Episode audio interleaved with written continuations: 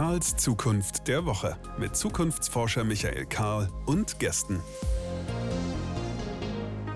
Willkommen zurück. Hier ist Karls Zukunft der Woche. Das ist der Podcast. Naja, oder wie wir hier immer wieder sagen, eigentlich die Plattform, auf der wir Menschen einladen, miteinander ins Gespräch zu kommen, darüber zu reden, was kommt eigentlich, was erwarten wir für eine Zukunft, die vielleicht auch sogar anders ist als Gegenwart und was wollen wir eigentlich? Was halten wir eigentlich für attraktiv? Wo wollen wir eigentlich hin? Wofür stehen wir eigentlich montags morgens auf? Und in dieser Folge hier, das ist eine gewisse, wir haben so kleine Traditionen hier in unserer kleinen Podcast-Gemeinde. Ähm, in dieser Folge gucken wir nicht nur darauf, wofür stehen wir eigentlich Montag auf, sondern vielleicht sogar, wofür stehen wir am 1. Januar auf. Ähm, unsere Silvesterfolge. Und es steht irgendwo tief in den Statuten unseres Instituts, dass die Silvesterfolge mindestens mit einer Hälfte, wenn nicht mit beiden, in diesem Jahr mit einer Hälfte, ähm, des großartigen Duos Suchtpotenzial zu absolvieren ist. Und deswegen ist Julia hier. Hallo Julia. Hallöchen, frohes Neues sozusagen. Also für die meisten dürfte das gelten, die das jetzt hier hören. Vielleicht gibt es ein paar, die schon. kriegen das noch vor Silvester hin. Wie geht's denn so? Alles äh, tipptopp hier. Also in Berlin ist die Lage stabil, jedenfalls bei mir und ich hoffe bei dir auch. Absolut. Zur Zukunft kommen wir gleich. Einmal kurz der Rückblick, wie wenn wir jetzt so einen Strich unter dieses Jahr 2022 ziehen. Äh, was ist denn das für ein Jahr gewesen? Strich, machen wir einen ganz dicken Strich mit einem fetten schwarzen Edding und äh, so, dass man das sich alles gar nicht mehr angucken muss. So dass es dann auch hoffentlich nie wiederkommt. Ja, also ich glaube, da geht es äh, so ziemlich allen, die sich auch mit äh, tagesaktueller Politik auseinandersetzen oder ja, mit dem ganzen politischen Geschehen vor allem. Äh, da geht es, glaube ich, allen gerade genauso, dass man dieses Jahr gerne einfach in den äh, Papierkorb verschieben möchte auf seinem Desktop und ähm, ja, und dann nochmal auf den Papierkorb geht und endgültig löschen drückt, ähm, weil das war wirklich also ich weiß nicht, wie es dir ging, aber mir ging es schon so, dass ich dann zeitweise wirklich ähm, meine Nachrichten-App äh, weggeschoben habe und auch äh, teilweise wirklich Pausen mir einräumen musste, um nicht äh, völlig depressiv zu werden, ehrlich gesagt. Also das war schon, ich glaube, das war ein großer Resilienztest und ein großer Nerventest, dieses äh, schöne Jahr 2022. Ja, ich reagiere nicht mit Löschen der Nachrichten-App, aber ich sitze dann manchmal so wie so ein bisschen so wie das Kaninchen vor der Schlange davor und kann irgendwie gar nicht weggucken, aber es passiert irgendwie auch sonst nichts. Insofern, ich kann das schon teilen. Gibt es irgendwas, wo du sagst, das ist eigentlich ein Thema, was mein Jahr, mein Erleben besonders bestimmt hat? Ja, also natürlich die Nachwehen von äh, der Corona-Pandemie natürlich auch. Sprechen wir gleich nochmal drüber, genau.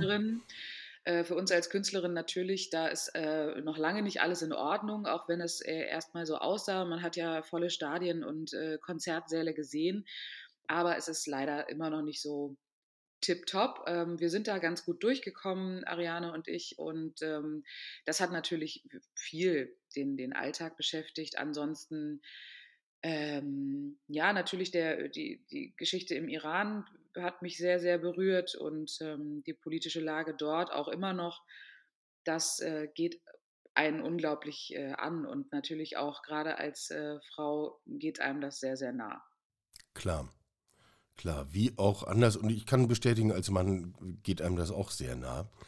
Ja, das, das ist natürlich auch gut zu hören. Jetzt macht ihr ja Comedy. Äh, und entschuldige, vielleicht ist die Frage etwas platt, aber wie machen wir jetzt daraus irgendwas, was, was hoffnungsfroh, leicht und unterhaltsam ist? Wie machen wir das aus dieser Welt?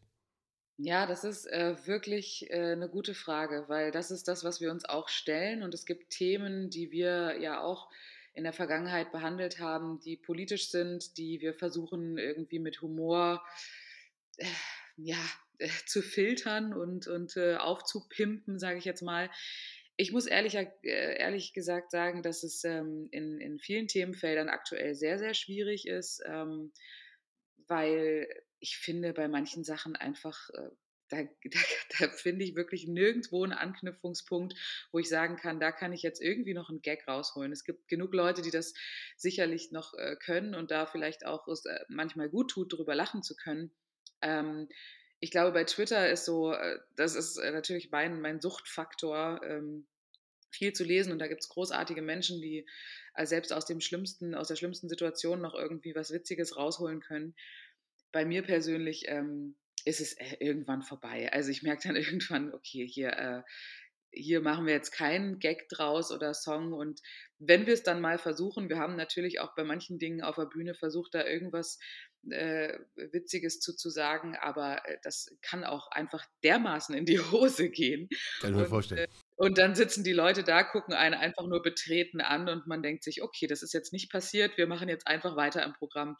Und ehrlicherweise haben wir das auch so gehalten im vergangenen Jahr. Wir haben zu wirklich aktuellen Themen, also ich meine, klar, zum, zum, äh, zur, zur Strom- und Gassituation ähm, haben wir schon natürlich den einen oder anderen Gag machen können, dass die Leute ins warme Theater kommen sollen, ähm, um Geld zu sparen äh, weil da beheizt ist und, und die gerne auch in, zwischendrin ihr Handy aufladen dürfen während der Show und so.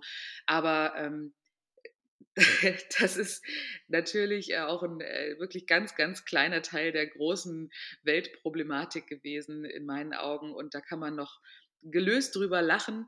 Ähm, grundsätzlich. Wobei ich das eigentlich, ich ja. finde den Gedanken ehrlich gerade ganz schön, weil das zeigt ja auch, dass diese diese Themen wie eben Strom und, und Gas und wir sollen irgendwie vielleicht ein bisschen äh, zurückhaltend damit sein, dass das am Ende vielleicht auch alles gar nicht so eine große Dramatik ist. Also es mag es im Einzelfall geben, aber ich meine, das ist kein Krieg in der Ukraine und das ist kein, äh, kein Regime im Iran und, und all diese Dinge, nicht? Auf jeden Fall. Also man merkt auch an der äh, an der Humorskala, glaube ich, an der Gag-Skala merkt man auch ein bisschen die Größe der Problematik, weil natürlich traut man sich an solche äh, kleineren äh, Problematiken eher ran als äh, an, die, an die großen Themen. Und ähm, ja, ich also wir haben es so gehalten, dass wir einfach gesagt haben, okay, wir haben ja unser Programm, was äh, noch ein Programm von aus dem Jahr 2019 ist, wo wir Premiere hatten und äh, wo all diese Thematiken ja gar nicht vorhanden waren. Es ging um ganz andere Themen, die auch immer noch aktuell sind und das, das, das ganze Programm ist nicht schlecht gealtert oder sowas, aber es tat auch ganz gut und das haben wir den Leuten auch so vermittelt, dass wir sagen, okay, liebe Freunde und Freundinnen, wir entziehen euch jetzt mal zwei Stunden aus dem Alltag und reden mal über ganz andere Dinge, die jetzt nichts mit den aktuellen Problemen zu tun hat. Und wir hatten immer das Gefühl, dass die Leute das sehr, sehr geschätzt und genossen haben. Habt ihr dieses Jahr eigentlich vor vollen Häusern spielen können? Ähm, teilweise also ich sag mal so, im Vergleich zu vielen KollegInnen war es äh, bei uns sehr, sehr gut, muss man schon sagen. Aber natürlich äh, nicht ansatzweise das, was es 2019 war irgendwie. Oder wo wir, wenn, wenn, wenn jetzt die Pandemie nicht gewesen wäre, wo wir gewesen, äh, wo wir land, gelandet wären jetzt in diesem Jahr. Aber es ist Jammern auf hohem Niveau in unserem Fall, sage ich jetzt mal, weil wir haben wirklich seltenst irgendwas absagen müssen, weil der Verkauf schlecht war. Wir mussten ähm, äh, finanziell keine großen Einbußen eingehen. Das heißt, wir sind wirklich äh, gut weggekommen im Gegensatz zu vielen Kollegen und Kolleginnen, die äh, ja vielleicht noch am Anfang stehen ihrer Karriere und ja reihenweise Shows absagen mussten, weil die Ticketverkäufe so schlecht waren. Ja, würdest du es überhaupt für möglich halten in einem Jahr wie 22? 23 wird ja hoffentlich eine ganz andere Angelegenheit, reden wir gleich drüber. Ähm, überhaupt als Neuling sich einen Namen zu erspielen? Gute Frage. Also ich glaube, das ist. Ich würde es wahrscheinlich offiziell niemandem empfehlen, weil ich nicht am Ende ich möchte am Ende nicht Schuld haben, wenn es dann nicht funktioniert. Niemanden ins also, Unglück reiten lassen. Nein, auf keinen Fall. Also, aber das würde ich, glaube ich, generell, ich würde, glaube ich, generell niemandem jetzt sagen, hey, du musst auf jeden Fall äh, Künstler oder Künstlerin werden. Das, äh, klar, ich würde das gerne vielen Menschen äh, sagen, vor allem wenn ich natürlich Talente sehe, dann denke ich mir, oh mein Gott, äh, diese Person gehört auf die Bühne. Voll, vollkommen klar, aber am Ende mache ich dann auch immer oder rede ich dann natürlich auch immer Klartext mit den Leuten. Das war schon in der Zeit, wo ich noch äh, im Musical-Bereich tätig war und Schülerinnen zu mir kamen, Gesangsschülerinnen oder so und ähm, den großen Traum der Musical-Darstellerin hatten. Da habe ich ähm, wirklich relativ hart und radikal mit denen geredet und denen gesagt, pass auf, das ist, sieht immer super schön aus und cool, dieses Leben äh, in, in Hamburg, ähm, ein tolles Musical zu spielen jeden Tag und die Leute jubeln einem zu. Am Ende sieht äh, das Leben aber ganz anders aus und habe dann halt erstmal die kompletten Nachteile äh, da aufgelistet, wo, woraufhin die Schülerinnen oft so völlig entgeistert standen, aber du hast es doch auch gemacht und du fandest es doch toll und äh, es ist doch ein Traumjob und ich so, ja, aber ich möchte euch auch nicht anlügen, also es gibt einfach auch äh, auf der äh, anderen Seite sehr, sehr viele Nachteile, wenn du dir dieser bewusst bist. Und das, so sehe ich das jetzt auch im Comedy-Bereich. Wenn dir klar ist, dass dass das natürlich ein Traumjob ist, wenn es funktioniert, aber dass es auch die größte Hölle auf Erden sein kann, wenn es eben nicht klappt und wenn man ähm, Gegenwind bekommt oder wenn, wenn, Menschen keine Tickets kaufen für deine Show, dann äh, ja, also es kann das Schönste und das Schlimmste auf Erden sein, als Künstler oder Künstlerin zu arbeiten und ähm, ich finde, da muss man einfach ehrlich dann mit äh, jungen Menschen sprechen und sagen, so sieht's aus. Wenn du dann immer noch sagst, ich muss das trotzdem machen, dann bist du auch für diesen Beruf geboren, finde ich. Äh, dann, dann solltest du es auf jeden Fall tun. Aber wenn du nur geringe Zweifel hast, dann ähm, ja, tu es nicht. Äh, aber lass uns den Gedanken noch ein bisschen weiter verfolgen, weil ich finde das große Bild schon interessant. Ich habe in meiner engeren Verwandtschaft eine Opernsängerin, die unter anderem auch unterrichtet an einer Musikhochschule und die mir kürzlich erzählt hat, selbst bei den talentiertesten, die gut aussehen und sich bewegen können, die fragt sie inzwischen immer, hast du irgendeinen Plan B? Und wenn sie sagen, ja, ich könnte mir auch was anderes vorstellen, sagt sie, mach das. Und ich frage mich schon, also was bleibt denn dann übrig? Also ich meine, opfern wir jetzt sozusagen das, das gesamte Potenzial von, von Menschen, die äh, sich der Kunst verschreiben und hingeben?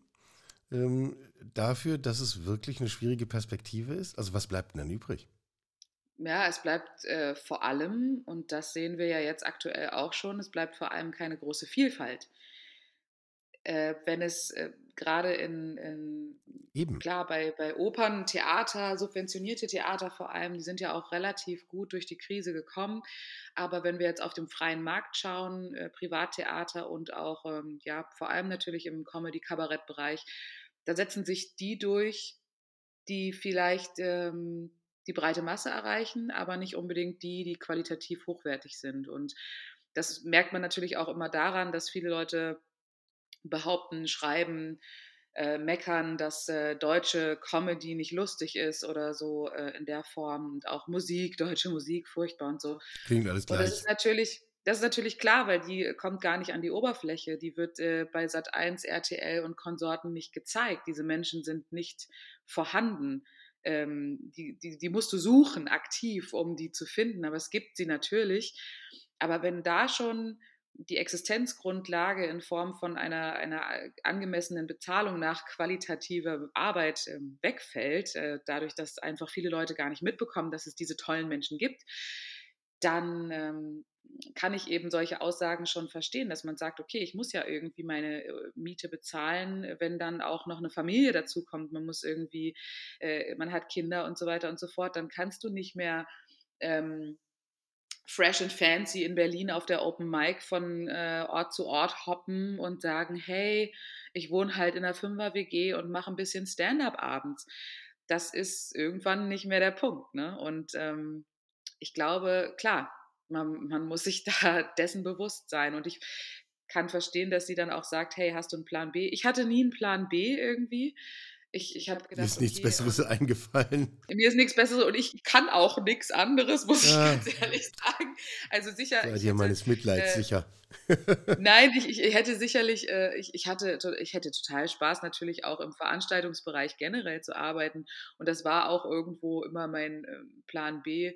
Aber äh, wie man jetzt gesehen hat, in, in so Zeiten, wo dann das Geld knapp ist äh, bei den Leuten oder sie sich halt zehnmal überlegen, wofür gebe ich jetzt mein Geld aus, dann ist äh, doch die Kultur die erste, die abgesägt wird. Und dann bin ich auch als Veranstaltungsmanagerin oder als irgendwie Technikerin oder so, bin ich dann auch weg vom Fenster. Von daher, klar, aber man kann natürlich auch dann nicht sagen, okay, was waren jetzt die, äh, die, die äh, wichtigen Berufe. Ne? Was haben wir äh, da gelernt in der ganzen Zeit? Äh, Krankenpflegende, Erziehende, äh, Lehrer und Lehrerinnen. Äh, ja, all diese Berufe, wenn du bei, äh, ähm, im Supermarkt an der Kasse arbeitest, ja, dann bist du systemrelevant. Ja, aber das System äh, schätzt ja, wir beide aber nicht. nicht. Du nicht, ich ja. auch nicht. Ja, und äh, und du kannst ja nicht sagen, hey, werd nicht Opernsängerin, werd Kassiererin oder, oder genau. Pflegende. So, also das, das ist ein sicherer Beruf, aber das ist ja im Grunde auf lange Sicht ja auch kein Beruf, der dir Anerkennung oder besonders viel Geld verschafft. Im, im, im Gegenteil im Grunde. Ne? Die Berufe, die wir als wichtig jetzt vor allem in der Pandemie erachtet haben, die sind äh, die werden unglaublich stiefmütterlich behandelt und ähm, nicht besonders gut angesehen in der ganzen Gesellschaft. Das ist unfassbar. Ja, also das muss man sich ja alleine mal für Pflege durchdenken, nicht? Also wie wir mit den Menschen umgehen, die mit vollem Einsatz und Leib und Leben sozusagen sich, sich dem, der Gesundheit, dem Wohlergehen anderer Menschen verschreiben und wie wir sie dann behandeln, ist auch ein Missverhältnis. Ähm, aber jetzt gucken wir mal nach vorn, drehen wir das doch mal um. Jetzt wir wollen uns ja nicht gegenseitig runterziehen. Also ich würde das jedenfalls bevorzugen, wenn wir das nicht täten. Wie kommen wir denn zu einem Jahr 2023, wo wir vielleicht ein bisschen mehr Vielfalt und Unterschiede und Neues und Ecken und Kanten in unserem kulturellen Leben erleben? Ja, gute Frage. Da sind, glaube ich, viele Stellschrauben äh, wichtig für, diesen, für, für diese Entwicklung. Also zum einen sind natürlich die ganzen Medien äh, daran beteiligt. Also so, solange die ähm, großen Medien, ob das jetzt der öffentlich-rechtliche Rundfunk ist oder auch Zeitungen, Zeitschriften, äh, sowie auch die Privatsender und so weiter und so fort, so, solange die sich nicht trauen, bei Privatsendern, da bin ich äh, sogar noch teilweise ein bisschen nachsichtig, weil ich mir denke, okay, ja, sie müssen das äh, finanzieren durch Werbung, pipapo und da muss man sich dann halt die Big Names holen. der siebte Galaabend in Mario B. der sichert halt irgendwelche Werbekunden. Genau. Und äh, da gibt es halt einfach ein paar Namen und, und Größen in der Medienlandschaft, die halt immer funktionieren und die nimmt man halt. Beim öffentlich, äh, öffentlich-rechtlichen äh, Sendern, da muss ich sagen, äh, klar, im Online-Bereich, da, da, trauen sie sich schon um einiges mehr, da, sind, ähm, da ist mehr Diversität am Start und so weiter und so fort. Es erreicht aber natürlich nicht ansatzweise die Masse, die man eigentlich im, im, linearen Fernsehen erreichen kann. Und da würde ich mir ein bisschen mehr Mut wünschen. Und ich glaube, Mut ist generell ähm, nicht nur bei den öffentlich-rechtlichen Sendern gefragt, sondern auch bei, bei jeder Privatperson. Nicht zu sagen, ich kaufe mir jetzt eben äh, ein Ticket für den oder diejenige im Theater für, für die große Konzert oder so, sondern ich gehe auch mal, ich schaue mal, was ist bei mir um die Ecke für ein Theater oder auch äh, in ländlichen Räumen äh, für eine Kleinkunstbühne oder so. Und ich lese mir mal das Programmheft durch und ich schaue mal, was spricht mich da grundsätzlich an. Und dann gehe ich da mal hin. Und äh, da rate ich auch immer den Leuten im Grunde von ab, äh, sich vorher irgendwie bei YouTube oder irgendwie auf Plattformen was anzuschauen vorab, weil äh, auch bei uns war oft der Fall, dass viele Leute gesagt haben, ja, ich habe Videos von euch gesehen und das hat mich irgendwie gar nicht erreicht. Aber die Live-Show ist ja der, ist ja der Hammer so. Und das denke ich mir ja auch oft, wenn ich Dinge sehe oder höre äh, bei YouTube oder Spotify und dann sehe ich das live. Das ist ein Weltenunterschied. Also Mut ist, glaube ich, ein ganz großes äh, Wort, was wir ins nächste Jahr mitnehmen sollten in, in jeglicher Hinsicht. Also kulturell natürlich, zwischenmenschlich auf jeden Fall auch. Ähm, auch die äh, Politik kann ein bisschen mutiger sein, ein bisschen mehr für ihre Werte einstehen, ohne zu kuschen äh, vor etwaigen Shitstorms von Kleingruppen. Also ja, da, da bin ich, also ich würde mal sagen, mein, mein Credo ist Mut fürs nächste Jahr. Der zentrale Begriff ist Mut. Das finde ich einen wirklich guten Gedanken. Da kann ich sehr anschließen. Ähm, weil auch wir versuchen ja immer wieder den Gedanken zu finden, Mensch, äh, das eine ist es, sich in die Ecke zu setzen und äh, entweder hoffend oder ängstlich darauf zu warten, was die Zukunft bringt. Das andere ist, die Ärmel hochzukrempeln und zu sagen, ich mache jetzt mal. Ich bin immer für die zweite Variante, weil ich finde, dann hat man es wenigstens irgendwie selber in der Hand. Wir müssen natürlich noch ein bisschen über Männer und Frauen reden. Also ist ja ein äh, zentrales Thema bei euch auf vielen Ebenen, sowohl inhaltlich im Programm Und das mit der Live-Show kann ich übrigens sehr bestätigen. Wer euch noch nicht gesehen hat, der muss sich diese Live-Show angucken. Da gibt es überhaupt gar kein Vertun. Aber natürlich auch qua, qua Rolle, nicht? Äh, Frauen im Kunstgeschäft, im Unterschied zu Männern. Hat sich da eigentlich in den vergangenen, wir reden jetzt zum dritten Mal hier im Jahresabstand, hat sich in der Zeit irgendetwas zum Positiven verändert? Ich würde mal sagen, zum Positiven verändert hat sich äh, vor allem die Kommunikation der Frauen unter sich, also dass, dass in der Kulturbranche sich wirklich schon mehr, also nicht nur im Comedy-Bereich, sondern auch ähm, im Musikbereich, es haben sich immer mehr Frauen zusammengefunden und auch Männer, die äh, dafür einstehen, dass es auf jeden Fall äh, sein muss, dass mehr Frauen auf der Bühne Platz finden und äh, mehr, mehr eine Chance bekommen, gesehen werden äh, und so weiter und so fort. Ich, ich sehe es gerade noch nicht so richtig aktiv. Also wir sind ja auch äh, immer dabei, Veranstaltende darauf hinzuweisen, wenn ihr Programmheft sehr männerlastig ist.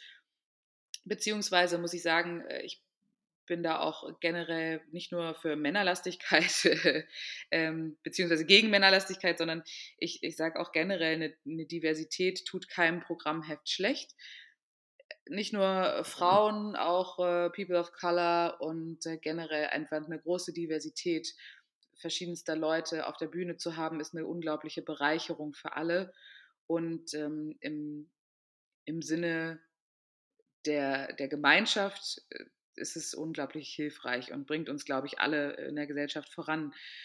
Ich sehe jetzt gerade die ersten Line-ups für die großen Rockfestivals im nächsten Jahr und das hat mich wiederum sehr, sehr traurig gemacht und äh, hat mir einen großen Dämpfer verpasst. Wenn ich das sehe, wie dass, immer, oder? Ja, es ist das gleiche wie immer und es ist äh, im Grunde die ersten, äh, die ersten acht Reihen des Line-Ups auf großen Festivalplakaten sind äh, bestehend aus heteronormativen Cis-Männer-Bands, wenn ich das jetzt mal so crazy Die haben doch bestimmt eine Background-Sängerin dabei. Genau, ja. Eine dann kann hinterher der Veranstalter kann dann irgendwie rechnen und sagen, wieso? Es waren doch 37 Prozent Frauen auf der Bühne. Genau, ja. Und das ist leider das Problem. Also da gibt es ja mittlerweile wirklich ja, tolle, tolle Aktion. Und auch hier in Berlin gab es ein kleines Punkrock-Festival, wo nur Frauen aufgetreten sind. Und ich bin ja überhaupt gar nicht dafür, nur Frauen auftreten zu lassen. Ich möchte das, ich möchte das ja gar nicht so trennen. Und äh, grundsätzlich möchte man ja einfach gemeinsam äh, Kunst und Kultur schaffen. Aber wenn ich dann halt sowas sehe und, und, und mich dann frage, wer sitzt denn da in diesem Booking-Büro und denkt sich, das ist jetzt ein cooles Line-up, das ist jetzt das ist jetzt, das bildet irgendwie eine Diversität ab. Nein, es sind irgendwie fünf Punkrock-Bands, die aus vier Männern, jeweils aus vier Männern bestehen und ähm, alle irgendwie das Gleiche machen. Ich möchte es überhaupt nicht, möchte die männliche Kunst äh, der Kollegen gar nicht schmälern, aber es ist so langweilig. Also ich, ich selber gehe ja gerne auf Konzerte und Festivals und mh, hm, ich glaube, das äh, äh, mittlerweile diverseste oder abwechslungsreichste Festival war dann am Ende das äh, Lollapalooza hier in Berlin, wo ich nur zum quasi Arbeiten äh, auf äh, ähm, freiwilligen Basis äh, ehrenamtlich hingegangen bin. Und da war ich dann total erstaunt, weil da viele, gerade im Hip-Hop-Bereich, viele Frauen auf der Bühne standen und das fand ich total cool, auch wenn das überhaupt nicht meine Musik ist, ist ja egal. Also da waren Leute, die haben das gefeiert, da standen Männer und Frauen vor der Bühne und haben das gefeiert. Ich war in Spanien bei einem Festival, da war ein unglaublich cooles Duo, Nova Twins, die äh, geile, rockige Musik machen. Unfassbar cool. Und dachte mir, ja, das äh, möchte ich hier in Deutschland bitte auch so langsam mal in Gang kommen sehen. So, also das aber das ist auch wieder Mut. Da muss man einfach sagen, klar, die Veranstalter müssen Tickets verkaufen. Ich verstehe das. Also ich sehe das ja auch. Ich meine, ich bin lang genug in der Veranstaltungsbranche, dass ich das äh, auch raffe, dass man Geld einnehmen muss. Und ähm, dennoch finde ich, ist ein großer Unterschied zu von wegen 50-50-Quote. Muss es ja nicht mal sein, aber mach doch mal 30-70. Also lass uns doch irgendwo mal anfangen, äh, ein paar mehr Frauen mit äh, reinzuholen und recherchiert. Also es gibt ja diese Bands. Ich finde es übrigens interessant, dass du da so nachsichtig bist. Das überrascht mich jetzt fast ein bisschen. Ähm, also warum nur 30, 70? Weil es ein Anfang wäre, weil ich irgendwie, ich weiß auch nicht, ich denke mir so, ja, ich kann verstehen, dass man nicht von heute auf morgen äh, das Risiko eingehen möchte als äh, Veranstaltender.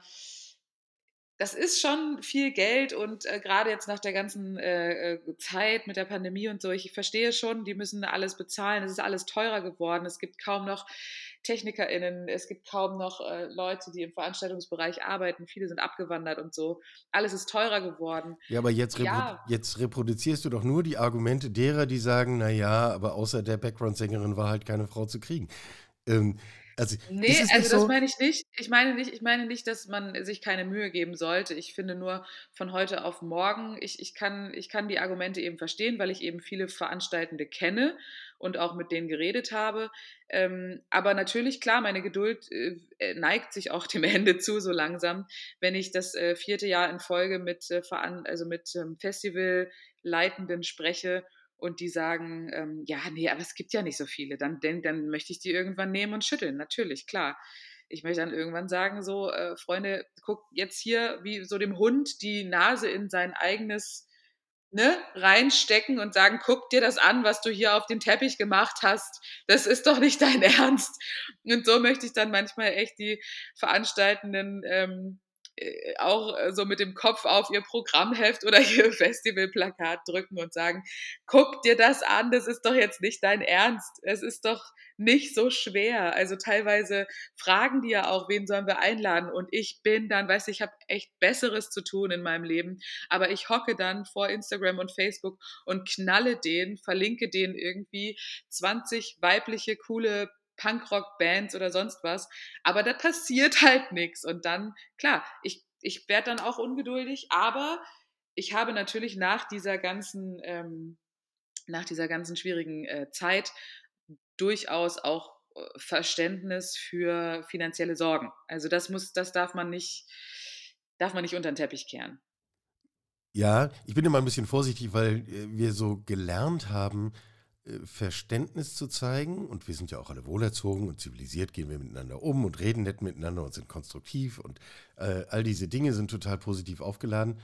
Aber manchmal machen wir daraus so eine Gegenposition zu Mut. Und ich würde wirklich gerne, ich finde diesen Begriff so toll. Ich bin da völlig bei dir. Aber Mut braucht halt große Schritte und nicht kleine. Das stimmt auch wieder.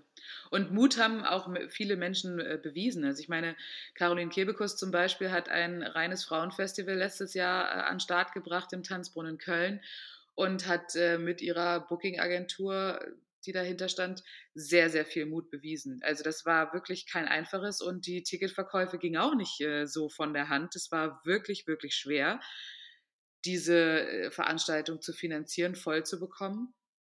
Und das fand ich zum Beispiel unglaublich mutig.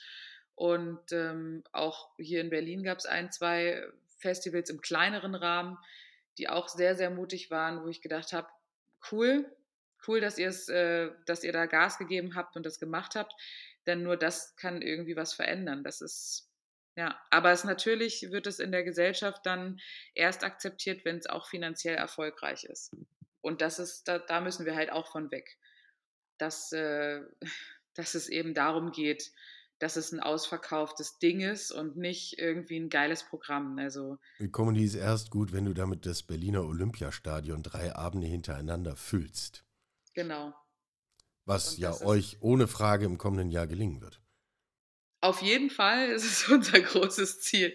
Nein, also ich muss sagen, das ist natürlich, jeder hat da auch eine andere Vorstellung und ich kenne viele Kollegen, Kolleginnen, die das genauso sehen. Für die ist äh, Quantität viel wichtiger als Qualität. Und das sehe ich immer sehr, sehr, ja, da bin ich, das macht mich immer ein bisschen traurig, weil ich diesen Beruf eigentlich grundsätzlich nicht äh, erwählt habe. Ich habe ja, ich bin ja wirklich sehr, sehr früh schon, war ich mir sicher, dass ich im künstlerischen Bereich was machen möchte. Und damals, da war ich, da war ich maximal Teenagerin da, da habe ich ja noch gar nicht über solche Dinge wie Finanzen oder Erfolg oder Fans oder sowas nachgedacht. Ich hatte einfach Bock auf diesen Job. Und deswegen finde ich es immer äh, total erschreckend, wenn, äh, wenn, ich, wenn ich Kollegen und Kolleginnen mitbekomme, denen äh, nichts wichtiger ist, als viele Likes und Follower auf Instagram und TikTok zu haben und am Ende im, im, im Riesentheater zu stehen. Und ja, und sobald es da ein bisschen bröckelt, äh, werden die völlig, sind die völlig fertig. Und ich denke mir, hallo, ich kenne in meinem äh, Kollegen- und Kolleginnenbereich so viele Künstlerinnen und Künstler, die vor, vor wenig Leuten spielen seit 40 Jahren und die sind großartig und die machen das mit so viel Liebe und Leidenschaft. Und das finde ich, also deswegen mache ich Kunst. Das ist der Sinn. So, also dass ich das mache, wohinter ich stehe und egal, ob da fünf oder 5000 sitzen, ich mache genau das Gleiche. Ich passe mich nicht an und ich werde auch nicht irgendwie da äh, Arschlecken im wahrsten Sinne des Wortes. Ja. Ja, ja, ja, ja, genau. Äh, oder den Ausschnitt noch ein wenig tiefer ziehen, um noch zehn Likes mehr zu produzieren. Ähm, ja. Oder, zu, oder, oder, oder bewusst zu provozieren. Also, das ist ja jetzt irgendwie in den letzten, im letzten Jahr, habe ich das Gefühl, ist das ach, ja in den Medien vor allem ähm, ein Punkt geworden, der überhaupt nichts mehr damit zu tun hat, mit der Kunst an sich, sondern dieses äh, aktiv provozieren, aktiv eine eine politische Seite ansprechen und so weiter und so fort. Das ist jetzt irgendwie das neue äh, Ausschnitt und nackte Haut zeigen geworden.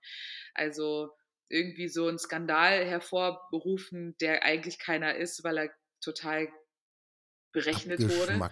ist. Ja. Ja, und das langweilt mich auch also wirklich ganz, ganz stark. Also da sehe ich viele, gerade männliche Kollegen, die auf Teufel komm raus irgendwie äh, provozieren möchten und äh, dann am Ende schreien, rumschreien, oh, ich wurde gecancelt, ich wurde gecancelt oder ich äh, werde hier irgendwie fertig gemacht, nur weil ich meine Meinung sage, dann denke ich mir, das hast du alles sowas von abgecheckt vorher. Es ist so langweilig und offensichtlich und ähm, ja, aber das ist irgendwie die neue Art geworden, äh, Fans zu generieren. Ist aber eigentlich das Gegenteil von Mut, wenn man jetzt mal so unser Gespräch äh, sich nochmal überlegt, nicht?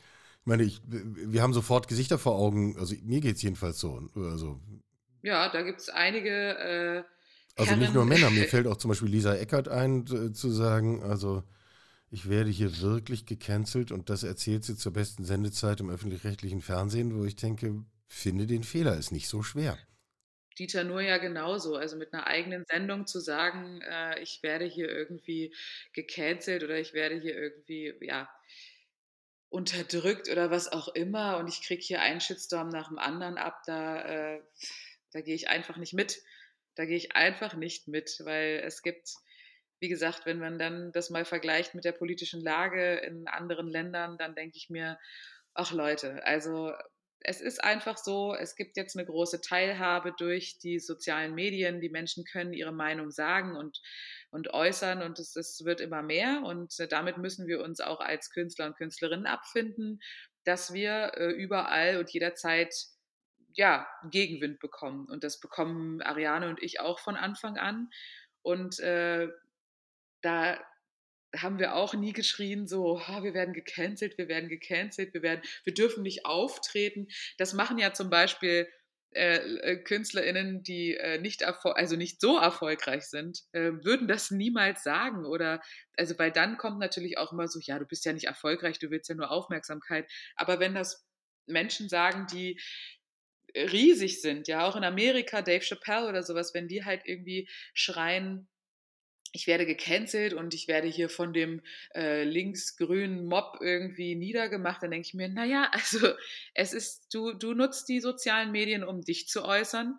Und die Menschen, die vielleicht sich angesprochen fühlen, äh, die nutzen das jetzt auch, um sich zu äußern. Und wenn sie deinen Gag nicht gut fanden, dann, dann können sie das äußern, ob uns das gefällt oder nicht ich habe auch keinen Bock auf die ganzen Kommentare bei YouTube, die ich irgendwie regelmäßig da weglöschen muss, weil sie wirklich unter der Gürtellinie sind teilweise.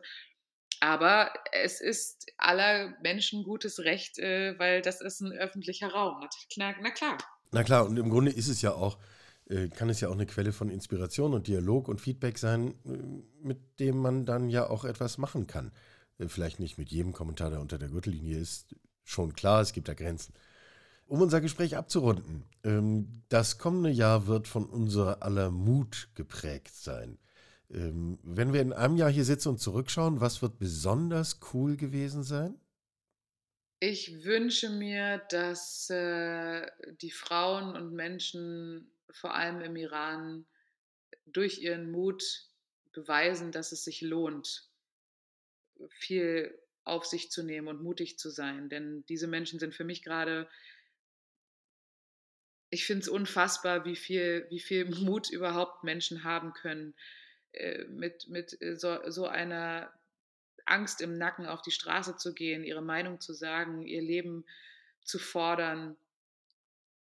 Wenn, wenn, wenn diese Menschen erfolgreich sind, dann glaube ich wieder äh, mehr und mehr an, an den Mut und, und den Erfolg von Mut der Menschen generell. Also ich glaube, das ist ähm, ein sehr, sehr gutes Beispiel.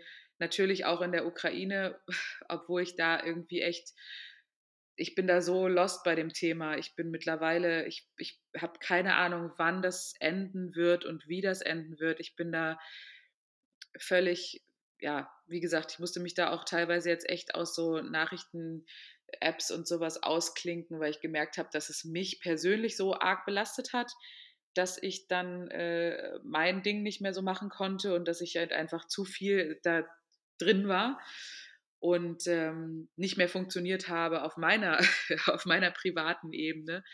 Und äh, da muss auch jeder auf sich selber aufpassen. Das finde ich auch sehr, sehr wichtig, dass, dass jeder auf seine eigene psychische Gesundheit achtet. Das ist, wird ja auch immer mehr ein Thema. Ich finde zum Beispiel auch mutig, viele Kollegen und Kolleginnen, die über ähm, psychische Krankheiten sprechen, ob das Depressionen sind oder andere Dinge, äh, manische, manische Depressionen, bipolare Störungen und so weiter und so fort, äh, dass darüber geredet wird. Das finde ich sehr, sehr mutig, dass ähm, Menschen ja auf die Straße gehen, jedes Jahr wieder Christopher Street Day und äh, dass die ganze LGBTQI äh,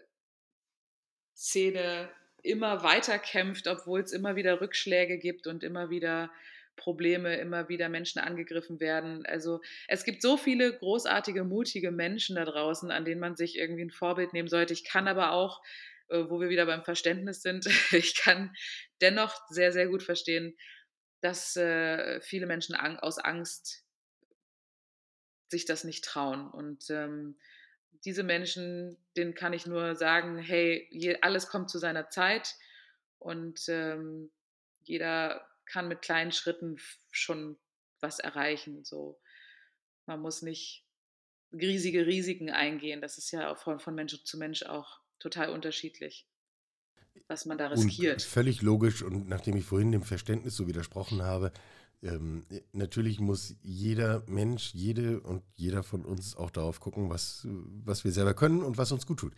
Ähm, trotzdem, wir unterstreichen das jetzt nochmal dick.